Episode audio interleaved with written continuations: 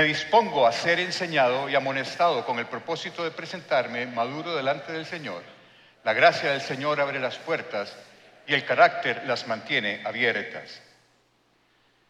Si hubo una característica en la vida ministerial de Pablo, fue que su vida no fue un lecho de rosas. Pablo tuvo que enfrentar una gran cantidad de dificultades durante toda su obra ministerial. Ustedes recordarán que Pablo sufrió un naufragio en el que casi muere, fue mordido por una serpiente, fue echado a una cárcel subterránea amarrado a un cepo junto con Silas, fue azotado, tuvo que huir de noche porque lo querían matar.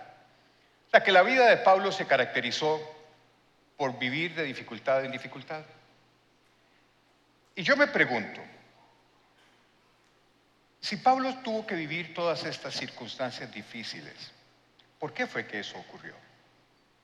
Miren, les voy a contar un poquito la historia. Pablo funda o llega a Europa por primera vez en el año 51 después de Cristo y llega a Corinto, al sur de Atenas. En Corinto, Pablo funda la iglesia de Corinto, pero la funda en una sociedad terriblemente perversa donde la inmoralidad sexual era la norma común. Habían diferentes corrientes de pensamiento filosóficos, acuérdense que los, griegos eran muy dados a filosofías, etc. Entonces había una confluencia ahí extraña de filosofías, de religiones heréticas, etc. Pero sobre todo en la descomposición social tan grande, porque Corinto era un lugar marítimo de paso entre dos golfos y era parte de la provincia romana de Acaya. Entonces se convirtió en un lugar muy próspero. Y al ser un lugar muy próspero, empezaron a llegar ahí gente de todos lados y la sociedad se descompuso. En Corinto habían prostitutas religiosas en los templos para los sacrificios eh, que se hacían ahí en dioses paganos. Y en, esa, en medio de esa sociedad, Pablo funda la iglesia de Cristo. Pablo estuvo en Corinto ocho meses y luego se regresa a Asia Menor y llega a Éfeso, donde en Éfeso sí permaneció dos años, que tampoco Éfeso era un dechado de bellezas y de, bondades. Éfeso fue un lugar muy difícil para Pablo también, donde Pablo tuvo que sufrir grandes, grandes dificultades para poder sacar adelante su ministerio. Y eso lo vemos reflejado en la segunda carta de Pablo a los Corintios. Pablo escribe las cartas a Corintios desde Éfeso. Estando en Éfeso esos dos años, y acababa de fundar Corinto, empezaron a llegarle a Pablo noticias de que la iglesia estaba patas para arriba en Corinto. Se estaba desviando, había Dios dado una gran cantidad de dones a esa iglesia, pero los estaban usando mal. Es decir, la iglesia de Corinto estaba navegando en aguas muy peligrosas, por lo que Pablo tuvo que escribir cartas para aclararles situaciones, orientarlos y mantenerlos dentro de los rangos normales. Y ahí es donde nace la segunda carta de Corinto, que es la que quiero referirme a ella para que ustedes noten que la característica de la vida ministerial de Pablo fue ir de dificultad en dificultad, de problema en problema, y no problemitas, problemotas. Vean 2 Corintios 1, del 8 al 9, y dice lo siguiente. Amados hermanos, pensamos que tienen que estar al tanto de las dificultades que hemos atravesado en la provincia de Asia Fuimos oprimidos y agobiados más allá de nuestra capacidad de aguantar y hasta pensamos que no saldríamos con vida. De hecho, esperábamos morir, pero como resultado dejamos de confiar en nosotros mismos y aprendimos a confiar solo en Dios, quien resucita a los muertos. Y aquí yo me pregunto, y la verdad yo no sé si esta pregunta ustedes se la han planteado alguna vez, ¿por qué Pablo? El mismísimo Pablo, quien fue escogido por Dios para que llevara el Evangelio fuera de las fronteras de Israel, para que llevara el Evangelio a territorio gentil. Pablo, el escritor del 70% del Nuevo Testamento, tuvo que enfrentar dificultades tan serias que hasta amenazaron con su esperanza y con su fe. ¿Por qué razón Dios permitió que su escogido tuviese que vivir tantas dificultades en su ministerio? Y esa misma pregunta yo quiero hacérselas a usted hoy en día. Yo no sé qué problema usted estará enfrentando hoy. No sé qué es lo que lo atormenta y lo que lo tiene a usted incluso hasta con amenaza de desesperación. Y la pregunta que yo me hago es, ¿por qué razón este problema nos está sucediendo? ¿Por qué motivo Dios permite que usted tenga que enfrentar esta situación incluso con el riesgo de perder las esperanzas? ¿Por qué pasa estas cosas? Si le pasó al mismísimo Pablo, también nos pasa a nosotros. ¿Cuál es la razón de que usted tenga que enfrentar esta situación que lo está agobiando? Bueno, Pablo la descubrió. La descubrió y nos lo cuenta en este mismo texto, en el versículo 9. Dice así, de hecho, esperábamos morir. Ojo en la calidad del problema. No sé qué problema haber tenido Pablo en Éfeso, pero que era un problemón, era un problemón. Porque dice, de hecho, esperábamos morir, pero, y esos son los peros bíblicos que son maravillosos. Cuando se encuentra un pero en la Biblia, ponga atención a lo, que a lo que viene porque aclara todo lo de antes. Pero como consecuencia o como resultado, dejamos de confiar en nosotros mismos y aprendimos a confiar solo en Dios, quien resucita a los muertos. Y esta es la clave. El propósito de Dios en nuestras vidas no es o no consiste en evitarnos los momentos difíciles, sino que aprendamos a transformar esos momentos difíciles para nuestro crecimiento y nuestro beneficio, como lo hizo Pablo. De hecho, Dios aprovecha aquellos momentos de dificultad para mostrarnos nuestra total insuficiencia para resolverlos y también para demostrar su total confiabilidad. Dios se va a glorificar en medio de su dificultad. Él lo promete y Él lo hace. De hecho, de hecho, yo creo que tal vez si nosotros no aprendemos esta lección como lo vamos a desarrollar ahora, estamos viviendo la verdadera tragedia del sufrimiento cristiano y es haber desaprovechado una gran oportunidad. Por eso esta enseñanza le puse una gran oportunidad.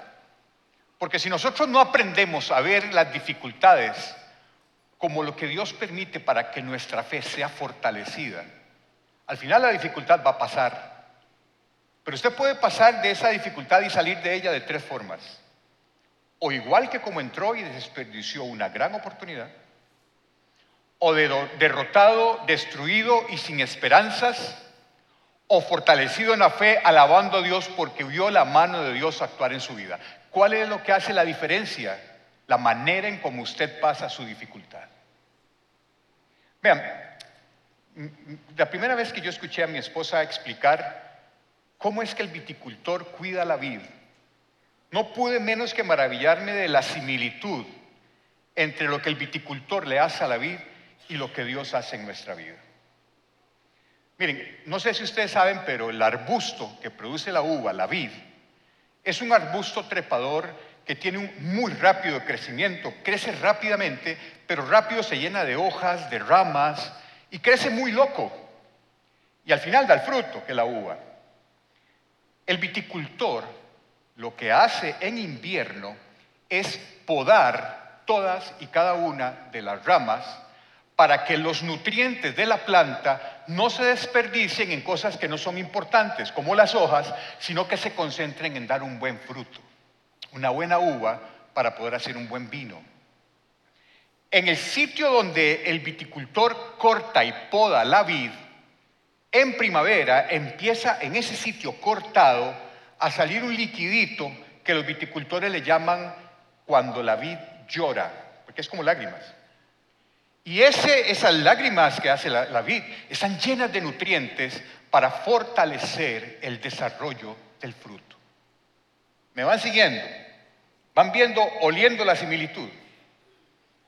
Las dificultades Dios las usa como la poda en nuestra vida para que nosotros podamos dar el fruto que Dios quiere que demos.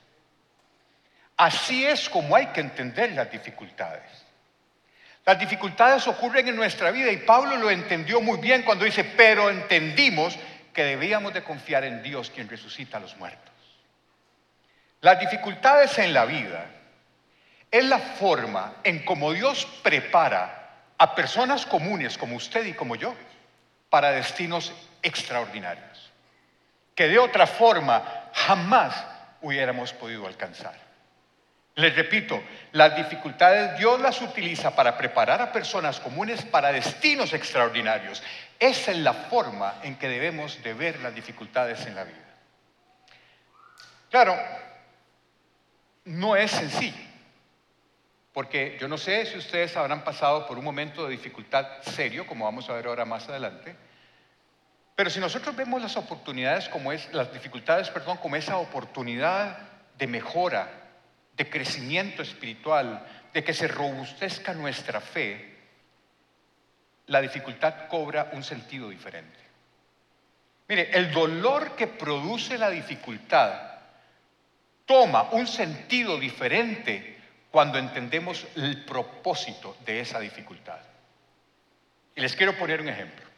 Cuando yo empezaba como médico, 1991, muchos de aquí no han nacido en ese momento, yo hice mi servicio social en el hospital Tony Facio de Limón. Una noche yo estaba de guardia en, emergencias y oigo un escándalo, todo el mundo corría hacia la puerta de emergencias, me asomo yo y veo el guarda, las enfermeras, todo el mundo corría hacia la puerta de emergencias de ahí. vienen qué hice yo. Salí corriendo hacia la puerta de emergencias. Por vino y porque además era el médico, entonces tenía que ver qué era lo que estaba pasando. En ese momento estaba llegando un pickup con un muchacho apuñalado con el puñal metido así del costado derecho. Vivo, respiraba y se movía el puñal así.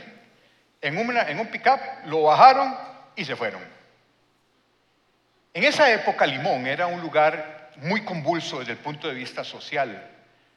En aquel tiempo existían, eh, digamos, sociedades delictivas, por ponerle algún nombre bonito, eh, y había una en particular que para la gente de Limón, si me están escuchando o si hay gente aquí de Limón de, la época prehistórica mía, recordarán que existía una banda que se llamaba la Legión del Mal. ¿Ustedes se acuerdan del Salón de la Justicia? Y los antagonistas de la Legión del Mal, donde estaba Lex Luthor, ¿se acuerdan? bueno, para los que peinamos canas sí nos acordamos, los jóvenes no saben ni de lo que estoy hablando, pero existía la Legión del Mal en Limón. Y era un grupo realmente de problemas de drogas, un problema, un problema serio y mucha violencia social. A cada rato llegaba gente herida de balazos, de puñaladas, etc. Y este muchacho era, el que llegó en ese, en ese pick-up, era miembro de la Legión del Mal.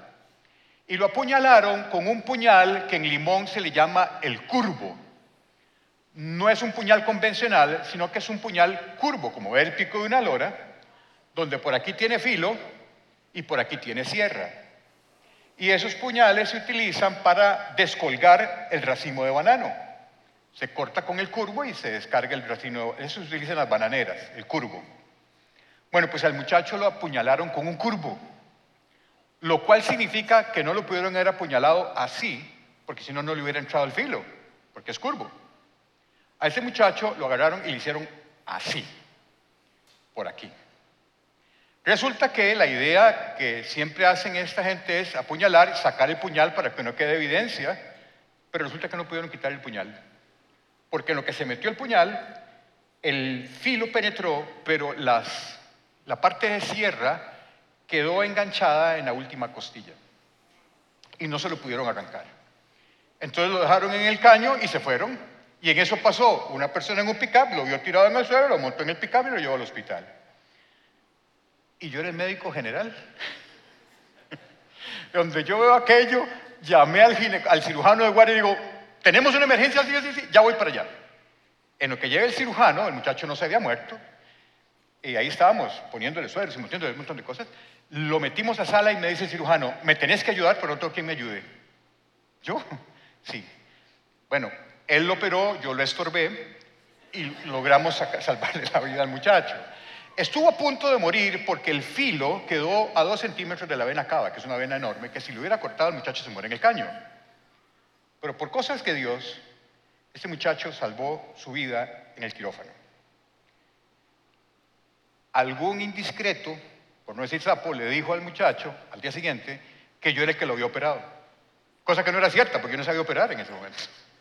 Pero yo le ayudé al cirujano. Entonces ese muchacho vio en mí una persona como de confianza y en algún momento él me dijo, vea, doctor, no me dé la salida. Yo, ¿por qué? Me dice, porque usted me da la salida, en una o dos semanas va a venir aquí baleada la persona que me hizo esto. Le digo, pero ¿cómo es eso? Me dice, doctor, yo cada vez que veo la herida y cada vez que me muevo y me duele, me da un odio y una gana de ir a matar a la persona que me hizo esto. Y le digo, pero entiéndame, muchacho. Yo en aquel momento no conocía al Señor, pero también me parecía absolutamente horroroso eso. Y le digo, mire, ¿me entiende, muchacho? Usted tiene una segunda oportunidad de vivir. Aprovechela. Usted estuvo a punto de morir en un caño. ¿Cómo es posible que.? No, pero es que yo veo la herida, que por cierto fue un tajonazo así para poder salvar la vida. Yo veo la herida y me muevo y me duele y lo que me genera es un odio y una sed de venganza y a mí la persona que me hizo eso no se va a quedar así. Bueno, eh, le di la salida y adivine qué pasó. A los 15, 22 días llegó un muchacho todo baleado, muerto. No sé si fue este muchacho que lo mató, pero la violencia limón era de esa manera. Años después, ¿ves? ya me hice ginecólogo y tengo muchos años de hacer cesáreas y de operar. Y vieran que cuando yo paso visita al día siguiente a una madre con su hijo en brazos, la herida y el dolor que le produce tienen un significado diferente. Para ellas es el amor personificado en su hijo. Ven la herida, les duele igual como le podía doler la herida al muchacho de limón, pero generaba en ella otro sentimiento. Tenía para ella un significado distinto. Y ojalá esta mujer haya tenido problemas para quedar embarazada, con más razón. Vuelven a ver su herida y ven el amor personificado en su hijo. Lo mismo pasa con las dificultades en la vida. Las dificultades tienen un sentido diferente cuando usted entiende el propósito de esa dificultad en su vida. Si usted logra entender que las dificultades Dios le está usando en su vida para que usted sea una mejor versión. La dificultad que usted está pasando no le va a dejar de doler, pero el dolor cobra un sentido distinto. Como la madre cuando ve a su hijo nacer. Y esto, entendiendo esto que les acabo de explicar, sirve para entender el texto de Santiago, que es un texto absolutamente práctico y prescriptivo de la manera en como ustedes y yo debemos de enfrentar las dificultades. Y está en Santiago 1 del 2 al 6. Quiero que lo ponga en primera persona. Si usted en este momento está sufriendo un momento de dificultad serio, serio, hoy el Señor lo trajo a usted aquí para escuchar este texto. Santiago 1 del 2 al 6 dice lo siguiente. Amados hermanos, cuando tengan que enfrentar cualquier tipo de problemas. ¿Qué problema? ¿Cómo se dice cualquiera en griego, en hebreo, en alemán, en inglés o en español? Todo se significa igual, es cualquiera. No estoy hablando de problemitas, estoy hablando de cualquier problema, desde los chiquiticos hasta el problema que cambia tu vida y tu vida deja de ser lo mismo después de que atravesaste por ese problema. Cuando dice cualquier tipo de problema es cualquiera. Así que Santiago dice, amados hermanos, y hoy no lo dirige a nosotros, amados hermanos de comunidad paz, cuando tengan que enfrentar cualquier tipo de problema, considérenlo como un tiempo para alegrarse mucho. ¿Cómo? Ahorita vamos a hablar de esto. Pero ven el primer concepto. Cuando tengan que enfrentar cualquier problema, consideren un tiempo para alegrarse mucho. Y aquí viene la justificación. Porque ustedes saben que siempre que se pone a prueba la fe, la constancia tiene una oportunidad para desarrollarse. Así que dejen que crezca, pues una vez que su constancia se haya desarrollado plenamente, serán perfectos y completos y no les faltará nada. Si necesitan sabiduría para salir de la bronca, bueno, eso no lo dice esta versión, esta es la versión Alejandro habló. Si necesitan sabiduría, pídansela a nuestro generoso Dios y Él se lo dará. No lo reprenderá por pedirla. Cuando se la pidan, eso sí, cuando se la pidan, asegúrense de que su fe sea solamente en Dios y no duden. Porque una persona que duda tiene la lealtad dividida y es tan inestable como una ola del mar que el viento arrastra y empuja de un lado a otro. Santiago aquí nos da la receta de cómo debemos nosotros enfrentar cualquier problema. Y lo primero que nos dice Santiago es, considérenlo un tiempo para alegrarse mucho. Y aquí la cosa parece no tener sentido. Porque estamos hablando de problemas serios. Te llaman del reporte del médico y te dicen, mire, lamentablemente la biopsia salió con un cáncer invasor, se requiere cirugía, quimioterapia y tiene que empezar ya porque la situación es grave. Tu vida cambió.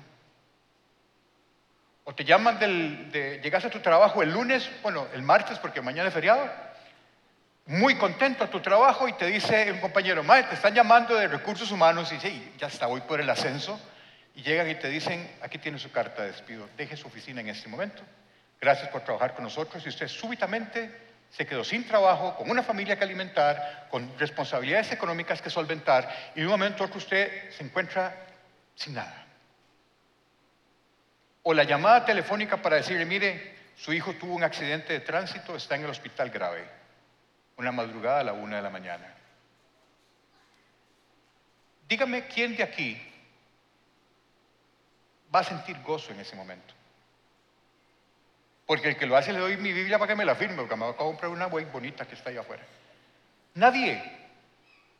Es que estamos hablando de problemas serios, de puntos de inflexión, de cuando tu vida va en un sentido y pasa eso, cambia de dirección completamente. Y es que la cosa se pone todavía más dramática porque la palabra en griego que se utiliza y que se transcribe aquí o se traslada aquí como tiempo para alegrarse mucho es shapá. Y shapá en griego significa deleite calmo o alegría exuberante. Lo que está diciendo Santiago aquí es que cuando usted tenga que enfrentar ese tipo de problemas, usted debe de tener un deleite calmo y una alegría desbordante. Dígame cómo se logra eso.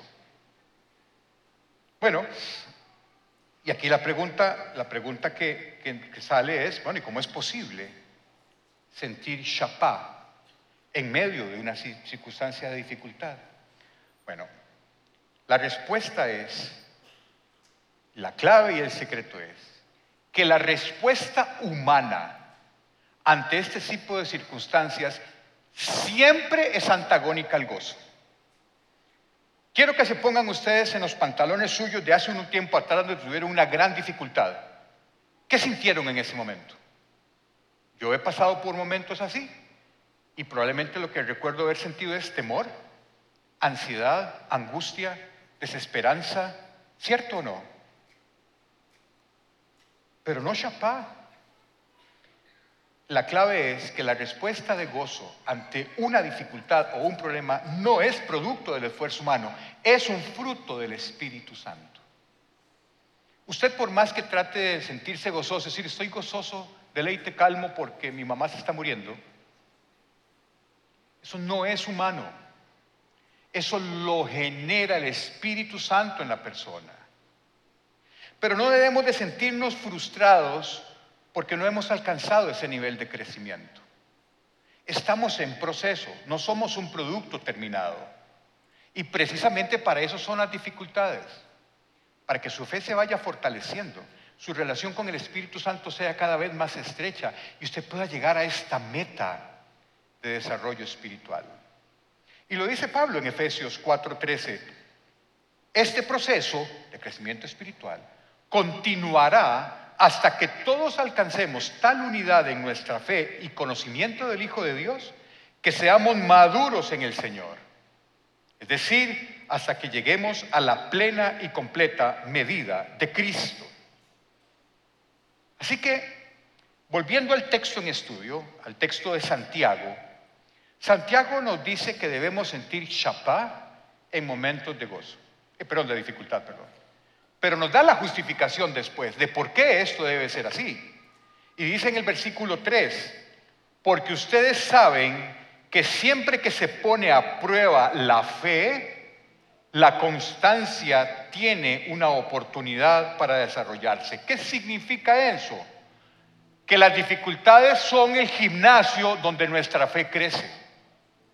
Si no tuviéramos que enfrentar dificultades, yo les puedo garantizar que nuestra fe se queda ralita, ralita y con el tiempo se vuelve raquítica.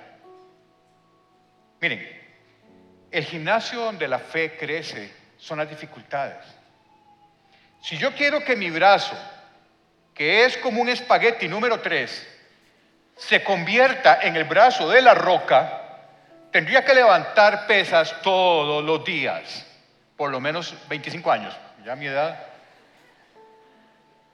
Si yo no hago ejercicio, mi músculo no va a crecer y tendrá el aspecto que tengo lamentable yo. Si usted quiere que su espíritu se fortalezca y su fe crezca, el gimnasio son las dificultades. Si no, la fe no va a crecer. Y esa es la manera en que nosotros tenemos que ver la dificultad, sabiendo que usted no está solo. Sabiendo que en medio de esa dificultad está Jesús con usted, porque Él lo ha prometido, como lo vamos a ver ahora. Usted no está solo en ese gimnasio. Su personal trainer se llama Jesucristo. Y está con usted. Usted no le toca hacerse como la roca solito ahí viendo ver qué hace. Usted tiene en ese gimnasio de dificultades un personal trainer que se llama Jesús.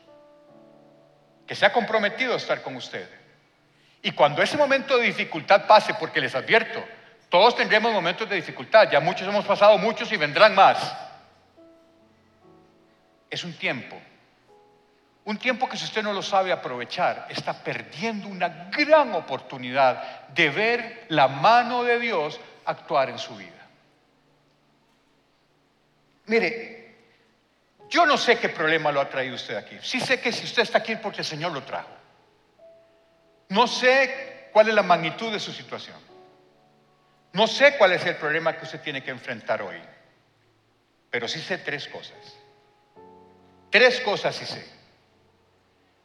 Dios se va a glorificar en tu vida en medio de tu problema. Usted va a ver la mano de Dios y va a doblarse en alabanza y agradecimiento cuando usted vea el favor de Dios en su vida en medio de la dificultad. Eso sí lo sé que va a pasar.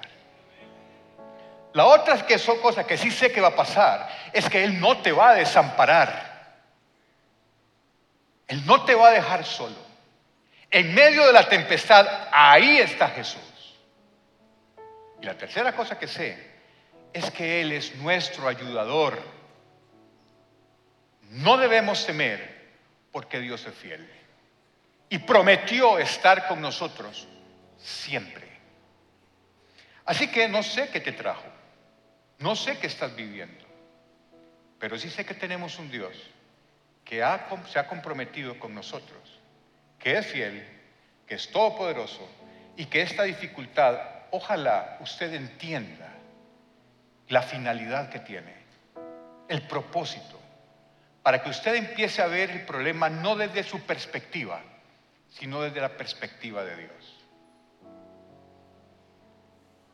Pablo nos deja algunas recomendaciones prácticas que debemos de hacer para entender ese momento y sacarle provecho. Romanos 5, del 3 al 4, Pablo nos dice, y no solo en esto, sino también en nuestros sufrimientos, porque sabemos que el sufrimiento produce perseverancia. La perseverancia, entereza de carácter. La entereza de carácter, esperanza. ¿Qué es lo primero que tenemos que hacer nosotros cuando estemos con el agua hasta el pescuezo con un problema que nos está ahogando? Persevere pacientemente en la fe. Porque si usted persevera en la fe, dice Pablo, eso va a producir entereza de carácter. Y la entereza de carácter te va a dar la esperanza que usted necesita tener para pasar por estas aguas de dificultad y salir glorificando a Dios del otro lado. En momentos en que tengamos que pasar por esto, en momentos en donde usted esté por un momento de dificultad y necesita perseverar en la fe, no se quede solo. No lo haga solo. Busque hermanos que se comprometan a orar con usted y por usted. Porque solo usted es una presa fácil del enemigo. Y lo vemos en la naturaleza. En esas eh, National Geographic y esos videos, si ustedes ven, va la manada de ciervitos, el bebito se quedó atrás y en eso aparece el león y se lo zampa. Bueno, no el león, porque el león es muy vago, el león no caza, la leona. ¿Por qué ocurre eso? Porque juntos nos protegemos. Juntos, orando unos por otros, como dice Santiago, más fácilmente va a perseverar nuestra fe en momentos de dificultad. Yo no sé si ustedes han tenido un momento tan serio que hasta les cuesta orar. Yo sí. Hay momentos tan difíciles y problemas tan grandes que uno hasta le cuesta orar. Bueno, es el momento de buscar un batallón de personas que te ayuden a perseverar en la fe. Y yo les garantizo que verán la mano de Dios moviéndose a su favor en medio de su dificultad. Y eso lo dijo Pablo en 2 Corintios 1 del 10 al 11. Dice, efectivamente, ese es el texto con el cual iniciamos la historia que Pablo estaba enfrentando situaciones muy difíciles en Éfeso y le escribe a Corinto. Y les cuenta que estuvieron en problemas serios y que estuvieron a punto de perder la esperanza. Y dice, efectivamente Él nos rescató del peligro mortal y volverá a hacerlo de nuevo.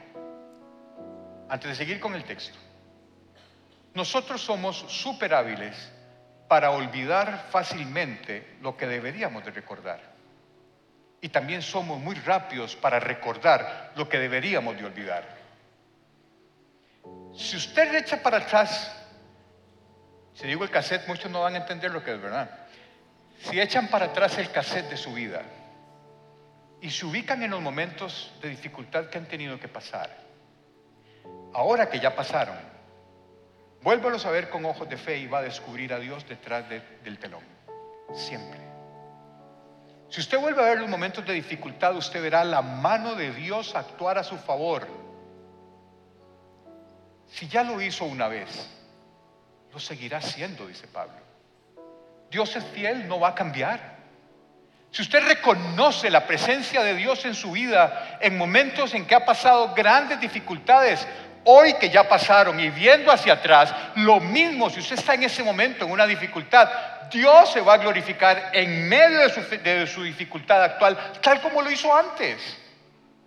Pero somos muy rápidos en olvidar lo que deberíamos de recordar. Y somos buenísimos en recordar lo que deberíamos olvidar. Sigue diciendo el texto, hemos depositado nuestra confianza en Dios y Él seguirá rescatándonos. Pablo sí tenía buena memoria. Pablo dijo, efectivamente nos rescató del peligro mortal y volverá a hacerlo. Y Él seguirá rescatándonos. Pero vean el versículo 11. Y ustedes nos están ayudando al orar por nosotros. Y eso es lo que les decía. Si usted está en un momento de dificultad, busque personas que se comprometan a orar con y por usted, si es que usted está tan agobiado que no puede ni siquiera orar. Es entre nosotros, como cuerpo de Cristo, como hermanos, que vivimos una realidad de dificultades, en que tenemos que unirnos en oración para que el Señor abra las puertas del cielo para usted y usted pueda ver su mano en su vida y cómo lo saca del problema. La segunda cosa que nos dice Santiago en su carta de qué es lo que tenemos que hacer para lograr un chapá en medio de su dificultad es lleve sus necesidades a Dios en oración. Dice Santiago 1.5, si necesitan sabiduría, pídansela a nuestro generoso Dios y Él se las dará, no lo reprenderá por pedirla. Miren, Dios no necesita que usted le cuente lo que le está pasando. Dios sabe perfectamente la situación en la que usted está. A Él nada le pasa desapercibido. ¿Cuál es la razón de llevarle en oración a Dios nuestro problema? para que nosotros le demos la soberanía a Dios sobre la situación que nos está agobiando.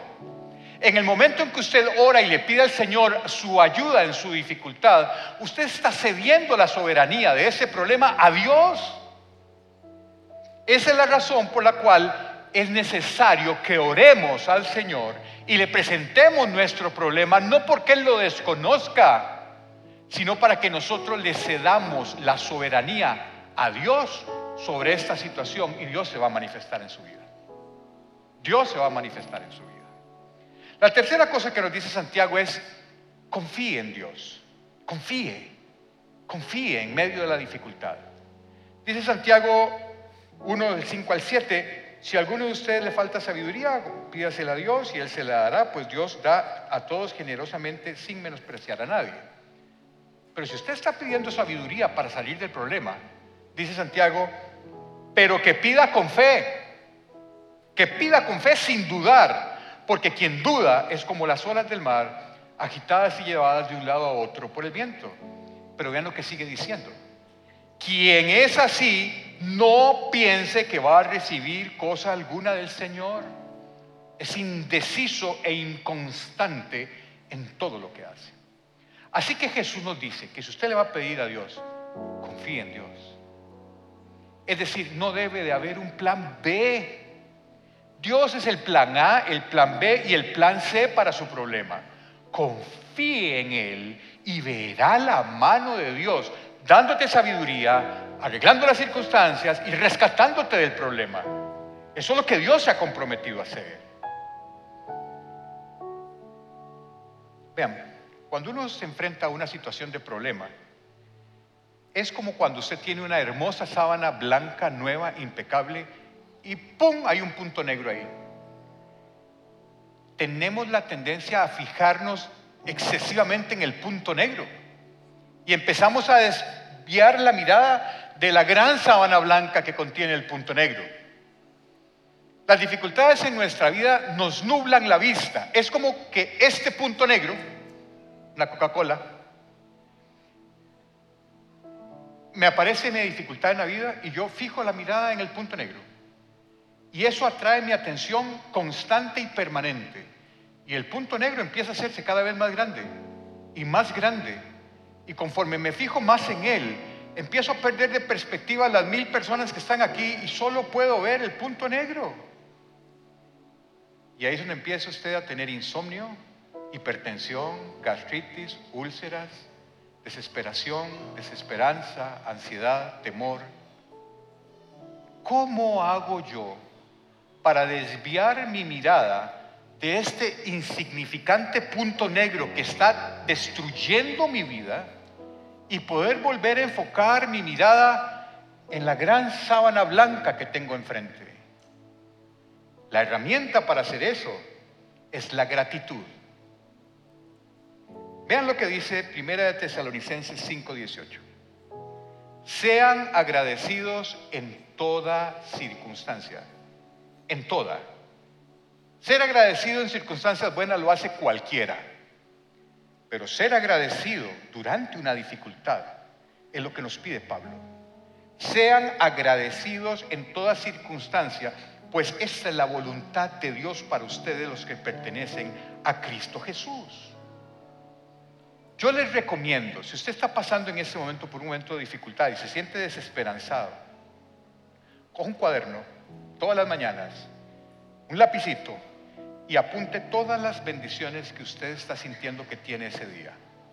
Se levantó con salud, encontró un pedazo de pan y un café en la mesa, tiene un techo que lo cobijó durante la noche, tiene una familia que está con usted, tiene un trabajo que lo sostiene. Y empiece a enumerar el montón de bendiciones que usted tiene que da por sentada.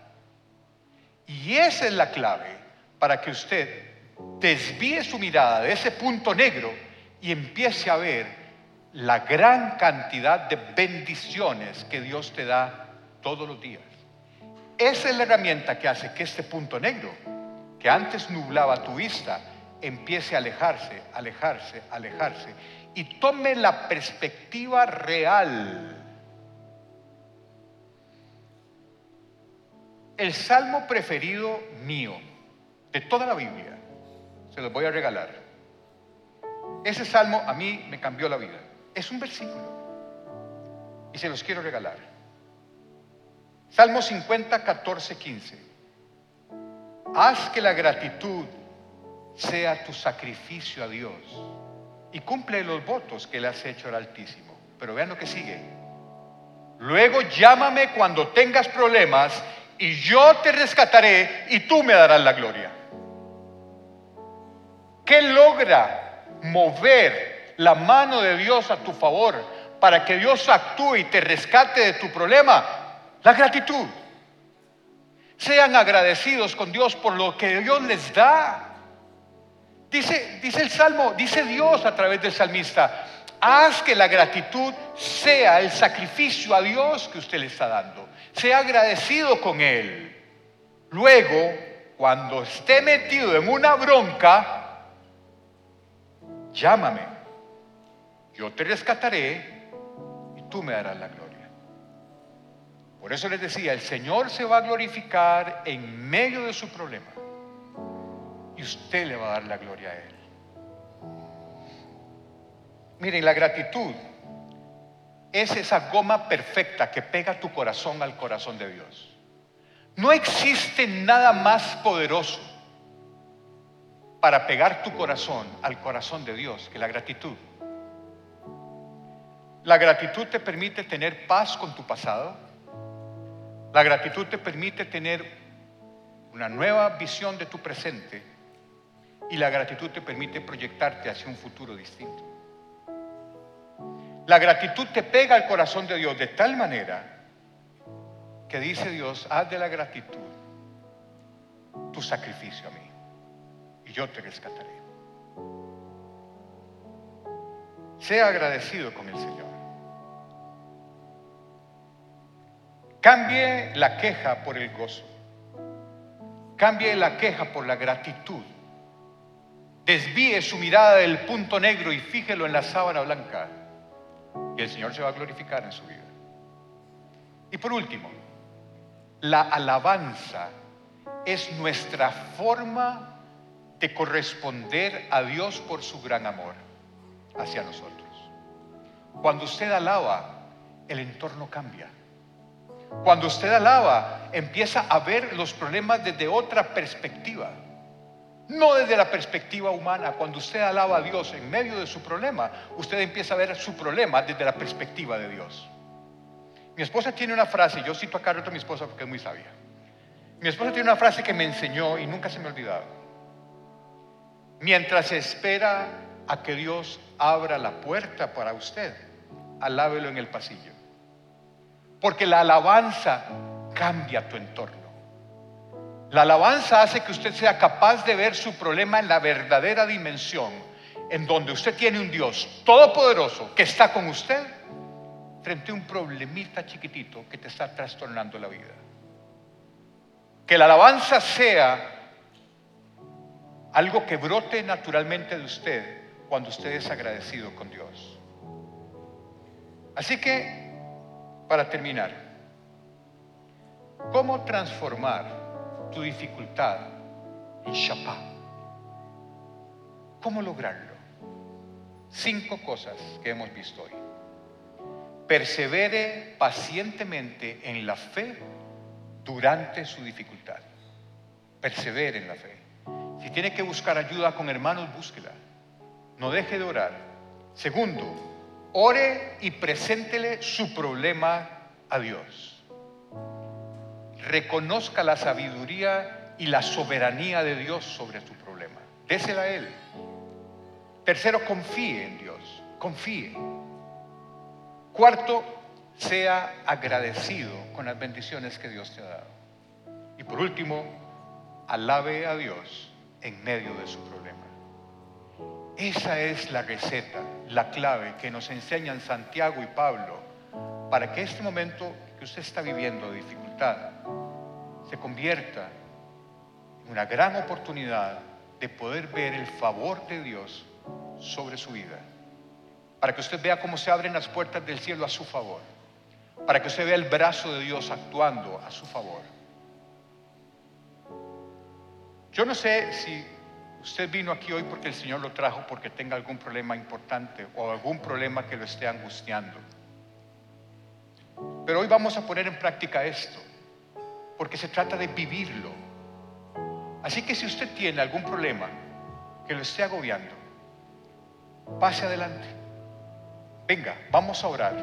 Quiero ministrar el Espíritu Santo en ustedes para que ustedes vean la mano de Dios actuar en su vida. Pasen, pasen adelante los que quieran que oremos por su problema. Pasen y vamos a poner en práctica lo que aquí hemos aprendido el día de hoy. Si hay algo en usted que lo tiene angustiado, desesperanzado, preocupado, ansioso y necesita la paz del Señor, o quiero orar por usted.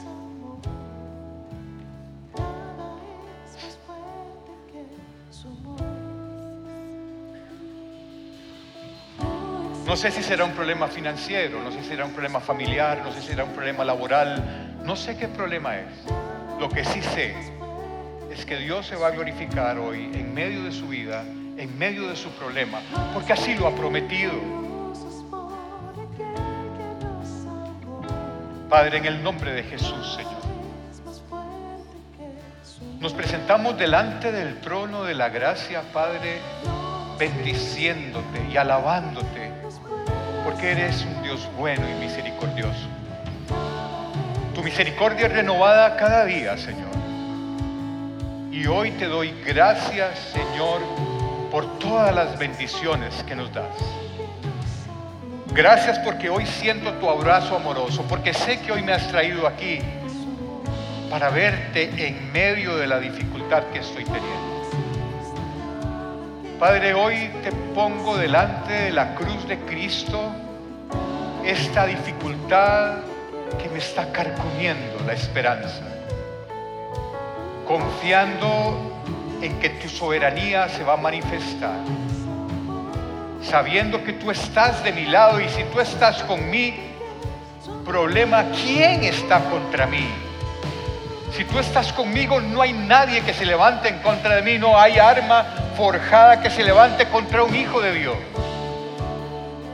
Padre, hoy te entrego esta dificultad, confiando en tu amor, confiando en tu protección, porque siempre, siempre has sido fiel, Señor.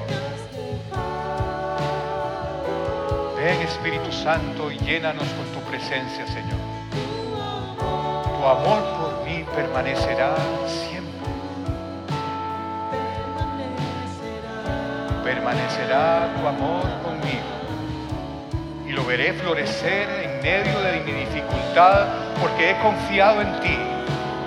Porque creo en ti, Señor Jesús. Porque sé que estás de mi lado. Porque sé que este momento lo pasaremos juntos. Porque sé que después de aquí veré tu gloria manifestada en mi vida seré una persona diferente y daré el fruto que tú quieras que yo dé, porque mi fe se robustecerá y crecerá a través de esta situación. Señor, toma en tus manos este momento. Toma en tus manos esto. No estamos solos, Señor. Les voy a pedir que ponga cada uno su mano en el hombro de la persona que tiene al lado,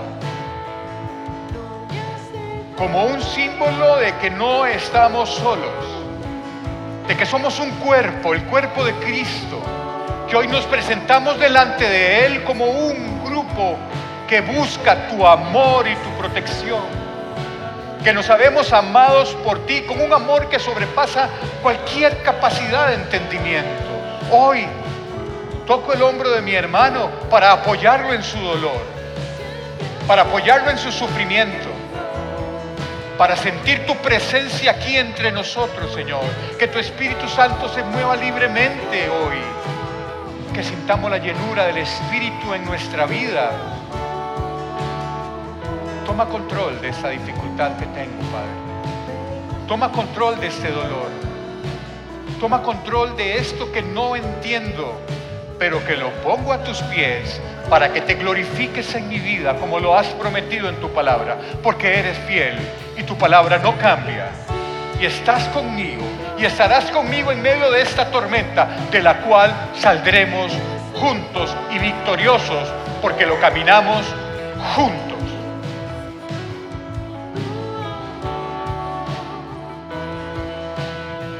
Tu amor por mí permanecerá por siempre. Gracias Señor. Gracias por presencia en medio de nosotros. Gracias por tu Espíritu Santo que nos trae consuelo, dirección. Gracias Señor por tu amor y tu misericordia. Hoy veo tu mano actuar en mi vida y te alabaré y te glorificaré por siempre. Somos tus hijos que clamamos por ti, Señor, sabiendo que vas a abrir las puertas del cielo y veremos tu mano poderosa acompañándonos y librándonos de nuestra dificultad. En el nombre poderoso de Cristo Jesús, amén y amén.